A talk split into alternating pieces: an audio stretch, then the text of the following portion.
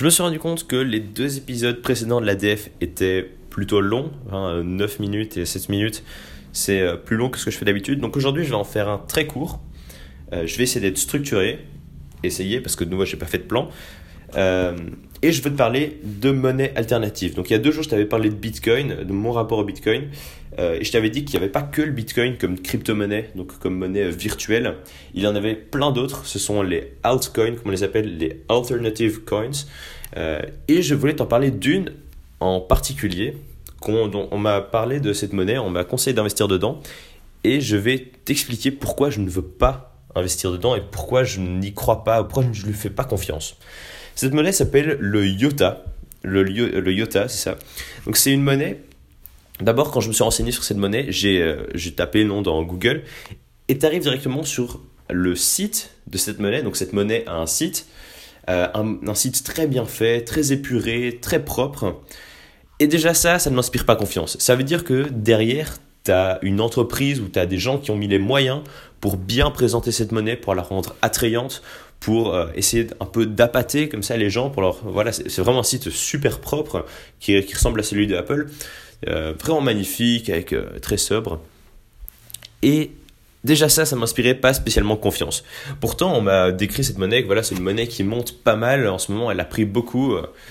mais et en plus, et alors c'est ce en plus, le truc en plus qui m'a fait me dire que jamais je n'investirai dans cette monnaie en tout cas pas pour le moment, euh, il y a Samsung qui a investi des milliers d'euros dans cette monnaie. Ça veut dire que cette monnaie a énormément monté grâce à Samsung qui a acheté, je sais plus pour quelle somme, je n'ai pas envie de dire de conneries donc je ne vais pas dire, mais en gros Samsung a investi une énorme somme dans cette monnaie. Et c'est grâce à ça qu'elle monte pas mal en ce moment. Il y a beaucoup de gens qui commencent à investir dedans. Mais ça, moi, ça ne me rassure pas. Parce que justement, si pour, euh, enfin, la force d'une crypto-monnaie, c'est qu'il y ait plein de gens qui en aient, euh, que ce soit toute une énorme communauté, que soit des dizaines de milliers euh, de gens qui, qui aient chacun un peu de cette monnaie, mais que tu aies personne, pas d'autorité centrale, pas de personne plus influente qu'une autre dans le système. Donc tu n'as personne qui pourra avoir une énorme influence sur bah, sur, la monnaie. Alors que pour l'IOTA, c'est différent. Bien qu'il y ait certainement plein de gens à part qui aient un peu de, de cette monnaie, du IOTA, il y a quand même une entreprise, une grosse, qui détient énormément, une énorme partie de cette monnaie.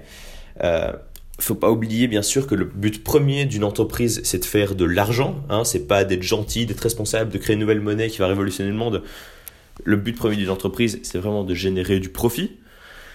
Et donc de se dire qu'en fait voilà, c'est Samsung qui détient le cours de cette monnaie. S'il décide de vendre, le cours peut complètement chuter. S'il décide d'acheter, ça peut monter en, flèche.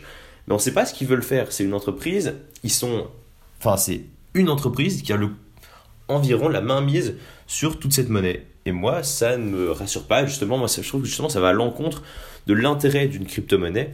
Justement, l'intérêt du Bitcoin, à la base, c'était de créer une monnaie décentralisée, une monnaie libre. Euh, et je c'est pas justement ce que je retrouve dans l'IOTA. Alors évidemment, c'est mon avis personnel. Peut-être que je suis complètement en train de me tromper, peut-être que tu trouves que je suis en train de dire du pâté. Dans ce cas-là, n'hésite pas à me, à me répondre. Hein. Tu as un droit de réponse, évidemment.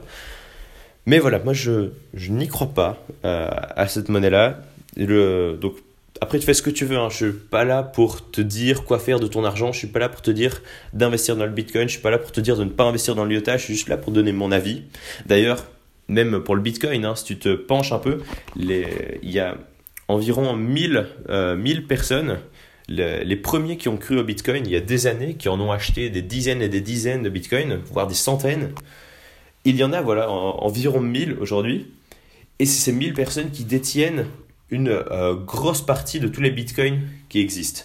Et donc même là, on retrouve un peu une sorte de, de, je sais pas comment on pourrait appeler ça, une espèce de cartel, enfin, c'est pas, pas vraiment un bon mot, mais une sorte, voilà, t'en as quand même, les plus grandes richesses sont détenues par une minorité. Voilà, c'est comme partout sur Terre, c'est pareil pour le Bitcoin.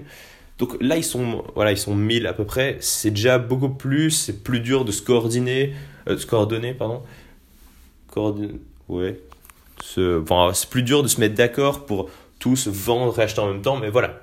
C'est pas que dans l'IOTA qu'il y a ça, je te le signale qu'il y a aussi ça dans le Bitcoin. Donc évidemment, il faut savoir faire la part des choses dans tout ce que tu entends, comme d'habitude. Évidemment, j'ai raté à faire un épisode court, hein. il est nouveau assez long, mais c'est pas grave. voilà, c'était mon avis sur le IOTA. Hein, fais ce que tu veux de ton argent, c'est pas moi qui, vais te dire quoi faire. A priori, après tout, moi je suis Bon, je découvre encore tout ça aussi, hein, c'est nouveau pour tout le monde.